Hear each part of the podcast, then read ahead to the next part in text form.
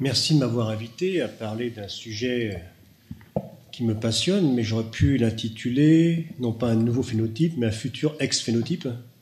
Peut-être, c'est le côté un peu provoquant de l'individu. Non, en clair, je ne suis pas du tout un pro-éosinophile et je vais essayer de vous expliquer pourquoi, à défaut de vous convaincre. Donc, euh, des liens d'intérêt, et notamment euh, présentation, aucun lien d'intérêt concernant cette présentation. Alors, j'aimerais qu'on parle de choses simples. C'est quoi un marqueur, un biomarqueur C'est l'éosino, c'est un biomarqueur. C'est quelque chose qui permet d'aider au dépistage, au diagnostic, au pronostic, voire à l'évaluation de la réponse ou de la tolérance à un traitement. C'est ça, un biomarqueur dit compagnon, qui accompagne le malade, qui sert quelque chose pour le malade, l'individu qu'on a en face de soi. C'est une caractéristique normalement qui est facilement mesurable et objectivement mesurable. C'est le cas pour les osinos. Illustre un processus pathologique ou pas et de réponse pharmacologique et thérapeutique. Tout ça devant amener à cette fameuse médecine personnalisée que tout le monde cherche à approcher de façon différente selon les spécialités. Alors déjà, est-ce que c'est un biomarqueur stable? Première question. Ben non, ce n'est pas un biomarqueur stable, les osinos. On mange un petit peu, beaucoup, passionnément, mais même un repas léger, ça réduit l'éosinophile de 23% pendant 4 heures. L'exercice, je ne parle pas d'un exercice intense, exercice même fait par un patient BPCO, ça peut réduire l'éosinophile pendant 2 heures, non pas paresse, mais après, une normalisation à 24 heures. Horaire du prélèvement, ça fluctue entre le matin, le soir, la nuit. Et les traitements médicamenteux, la corticothérapie orale notamment, modifient les osinos. Donc c'est un critère certes objectivement mesurable, mais imminemment variable. Si on regarde les séries qui sont intéressées à la répétition d'un dosage d'osino, ici c'est une éclipse qui a été évoquée par Pierre Régis, et la variation du nombre des par microlitre entre l'inclusion dans l'étude et les visites à 6 et 12 semaines. On passe pas à 2 ans, 6 et 12 semaines. On s'aperçoit qu'au seuil de 150 microlitres, il y a 70% de patients qui sont au-dessus de 150 et qui restent de 150, mais un tiers qui sont en dessous de 150. Et ceux qui sont à moins de 150, il y en a 71% qui passent au-dessus de 150. Si c'est pas la variabilité, je sais pas ce que c'est.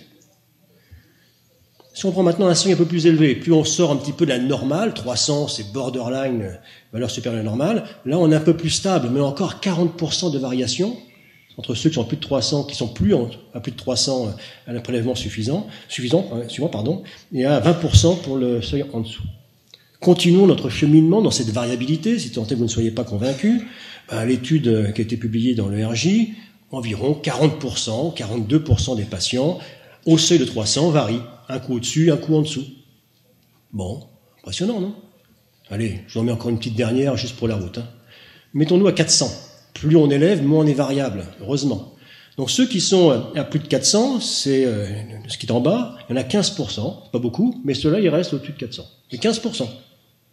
Et puis ceux qui sont euh, un coup au-dessus de 400, un coup au-dessus de 400, c'est 35%. On voit encore, euh, c'est pas simple. Où il est mon patient? Il est au-dessus, il est en dessous, à 150, à 300, à 400 Où est-ce qu'on va? Alors après, est-ce que cet oésiophile, si je le mesure, il a quelque chose à voir avec un pronostic. Dans le cas présent, le risque d'exacerbation. Alors déjà, c'est une étude qui est de 2018, qui est assez récente, mais qu'est-ce qu'on voit? Sur une cohorte certes modérée, 300 patients, c'est pas beaucoup, 65% de ces patients ont une éosinophilie variable. 65%, les deux tiers, si on prend le seuil de 150 microlitres. Mais si on regarde comment ils se répartissent entre ceux qui sont stables en dessous de 150 ou stables au-dessus de 150, c'est-à-dire ce qui reste, les 30% qui restent, eh bien ce n'est absolument pas associé au risque d'exacerbation. Bon, bon déjà c'est variable, et quand on regarde ceux qui ne sont pas variables, euh, c'est pas pronostic de quoi que ce soit. C'est pas pour faire plaisir à Pierre-Régis, mais il a travaillé lui aussi avec euh, la cohorte initiative EPCO sur la cohorte, un peu plus de patients, et là sur la survie, mais c'est vrai aussi pour le risque d'exacerbation sévère, l'éosino au seuil de 2% n'est pas de nouveau prédictif de quoi que ce soit. On sent l'ambiance sur l'éosino qui est en train de faiblir là. Alors continuons. J'aime bien enfoncer le clou jusqu'à temps que ça convaincre, peut-être l'éosinophilie n'est pas associée au risque de récidive. Là, on prend des patients hospitalisés, on regarde en fonction de l'éosinophilie s'il y a une récidive ou pas. Eh bien, niet. Le seul truc qui prédit la récidive, c'est le niveau de VMS. Bon, et là, bon, effectivement, ce n'est pas une énorme étude, il y a 300 patients. 300, 400, 300. Donc vous allez me dire, oui, mais bon, il manque de puissance votre étude, c'est pour ça que l'osino il sort pas. Ah bon, bah peut-être, alors tapons sur des effectifs un peu plus larges. Tapons sur 1500 patients. Ça vous plaît, 1500 patients Vous acceptez l'idée Eh bien, COPD Alors là, 1540 patients, j'en ai quand même 360 euh, qui sont au-dessus du seuil de 300 et au-dessus de 4%. Et là, effectivement, il y a un petit truc qui se passe. Ah, les osinos, ça marche. Faut en mettre 1500, mais bon, euh, ça marche. Et là, je sors quelque chose. Dans le même papier, ils avaient mis Eclipse. 1895 patients qui avaient des numérations répétitives. Alors, je ne parle pas de ceux qui sont stables, hein, je parle juste d'un prélèvement, bing. Et là aussi, 300, 340, 400, ça sort. Ou 4%. Donc faisons l'hypothèse que 300 microlitres, peut-être, quand on met 1000 patients, on trouve quelque chose. Ou 4%. Voilà. Passons là-dessus. Continuons notre cheminement, si vous voulez bien, pour revenir sur dans le négatif. Là, c'est le positif. le négatif, c'est de dire qu'il faut quand même beaucoup de patients pour arriver à démontrer quoi que ce soit. Et puis si on regarde maintenant à quoi ça tient, mais dans cette étude-là, ça tient à quoi? Ben, Cette tendance liée à l'éosinophilie n'est uniquement supportée statistiquement que chez les patients qui ont fait au moins deux exacerbations dans l'année précédente. Et je reviens sur les chiffres évoqués euh, à l'instant par Pierre Régis. Donc ça rime à quoi? 1000 patients pour avoir finalement quelques patients qui font plus de deux exacerbations et qui tirent le résultat statistiquement? Ouais, peut-être. Ça me, me paraît pas cliniquement pertinent tout ça. Et puis Aspiromix, alors toujours la grosse étude, hein, 2500 euh, BPCO, on en a parlé, euh, Pierre-Régis. Si on regarde les éosinos sanguins au seuil de 200, prédictif de rien du tout. Hein. Rien. Rien de chez rien. 2500 patients. Un peu moins sévère, c'est vrai. Par contre, si on regarde euh, le sputum, l'expectoration induite, là ça sort. Alors pourquoi ça sort avec l'expectoration et pas avec l'éosino dans le sang? Ben, Pour une raison qui est toute simple, vous avez tous compris à l'instant même où j'en parle, c'est que la corrélation, la relation entre l'éosinophilie sanguine et l'éosinophilie bronchique, qui pourrait être un bon trait inflammatoire éosinophile, est très faible, pour ne pas dire quasi nulle. Vous avez ici euh, l'air sous la courbe qui est d'une médiocrité à nul autre pareil. Donc il n'y a pas de relation euh, claire entre les deux. si vous mettez beaucoup de patients, finissez par trouver une tendance, comme toujours. Et puis si on regarde ce qui est dans le tissu, qui n'est pas dans l'expectoration, euh, sur quelques patients, pas beaucoup, et bien là, c'est la corrélation, elle est zéro. Il n'y a aucune corrélation entre l'éosino, les quelques éosinos dans le tissu, et l'éosinophilie sanguine. Sur 36 patients, il faut dire, c'est peut-être un peu plus faible. Vous voyez ma conviction sur l'éosino, vous sentez à quel point je vais vous amener à être convaincu. Et ça, c'est des patients qui étaient des patients de PPCO bien caractérisés.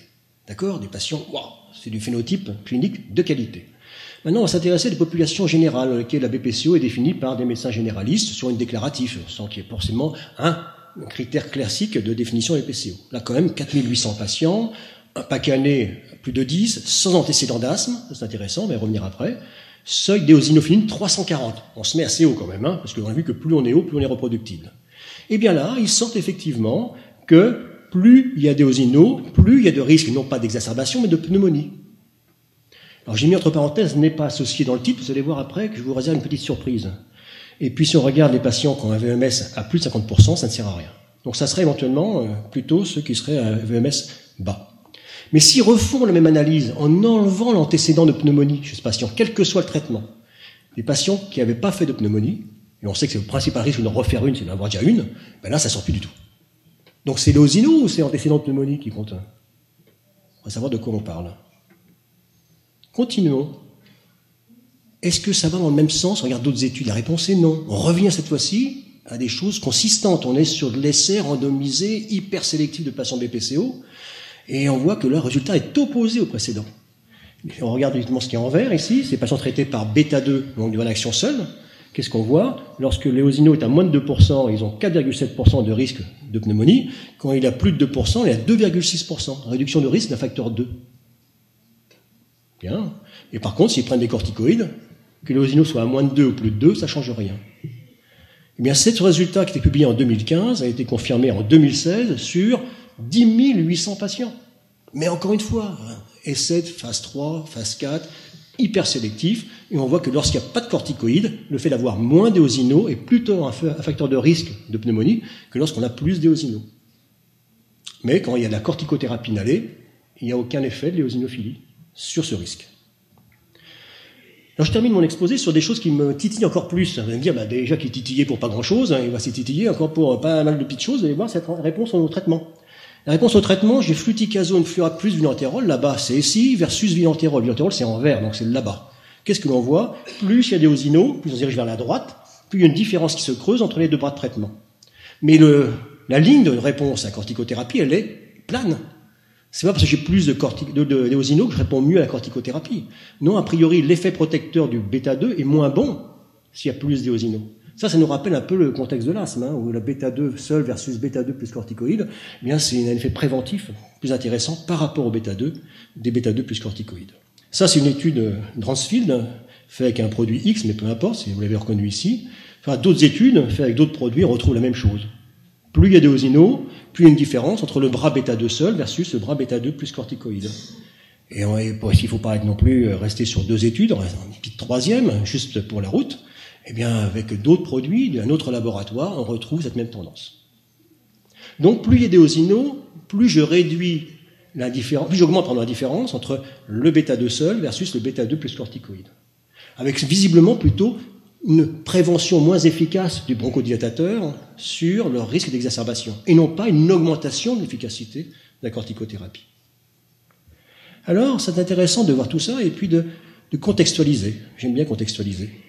Si on prend une autre étude, Flemme, tout le monde la connaît, hein, elle est rabâchée encore cette fois-ci, dans ces études, elle est différente des précédentes en ce sens qu'ils ont exclu les patients avec antécédents d'asthme. Et quand on exclut les patients avec antécédents d'asthme, même si on caractérise BPCO, on ne retrouve plus du tout l'effet de l'éosinophilie sanguine. Dans les études précédentes, ils n'excluaient pas les patients avec antécédents d'asthme. Et si on regarde plus en détail Flemme, effectivement, chez 19% des patients, j'ai mis ici, mais avec un intervalle de confiance qui est assez large, il y aurait peut-être, au seuil de 4%, quelque chose qui se passe, exosino, mais franchement, euh, sur tellement peu de patients qu'on peut se poser la question de la pertinence et de la reproductibilité de ce résultat.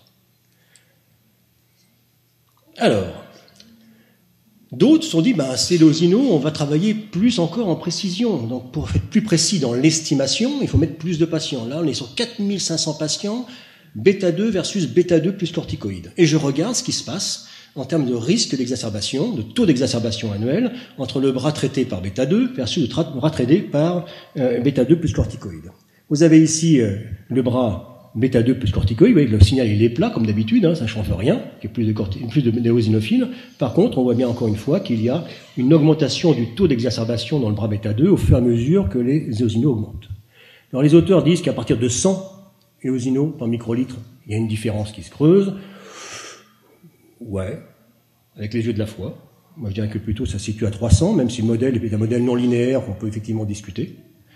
Et si on regarde plus dans le détail le résultat, et c'est eux-mêmes qui le publient, qu'est-ce qu'on voit Que ça marche que chez les fumeurs.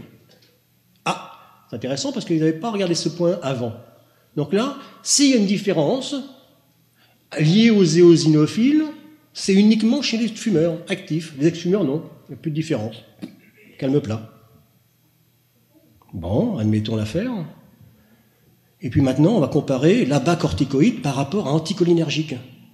12 366 patients, base de données, initiés sous l'abat corticoïde, versus 2366 appariés avec un score de propension. C'est une très belle étude. D'ailleurs, Samy Swissa, c'est pas le, moindre des, des pharmacoépidémiaux, donc il a fait un bon boulot.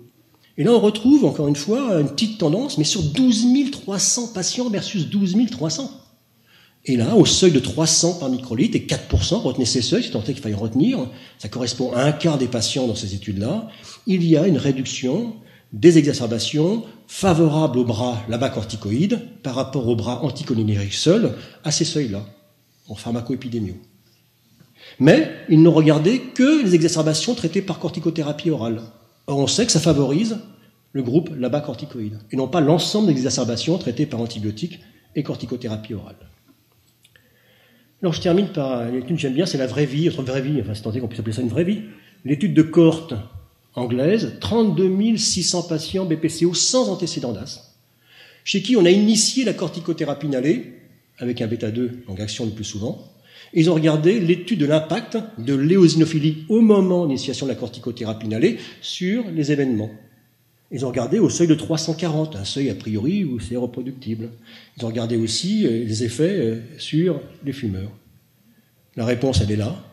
Aucun effet, mais aucun, de l'éosinophilie dans un contexte de cohorte, de vraie vie. Et ça ne change absolument rien en termes de prédiction d'un effet préventif de la corticothérapie inhalée sur l'exacerbation. Donc je vais terminer mon topo par ce schéma que j'aime bien, j'ai créé exprès, pour vous.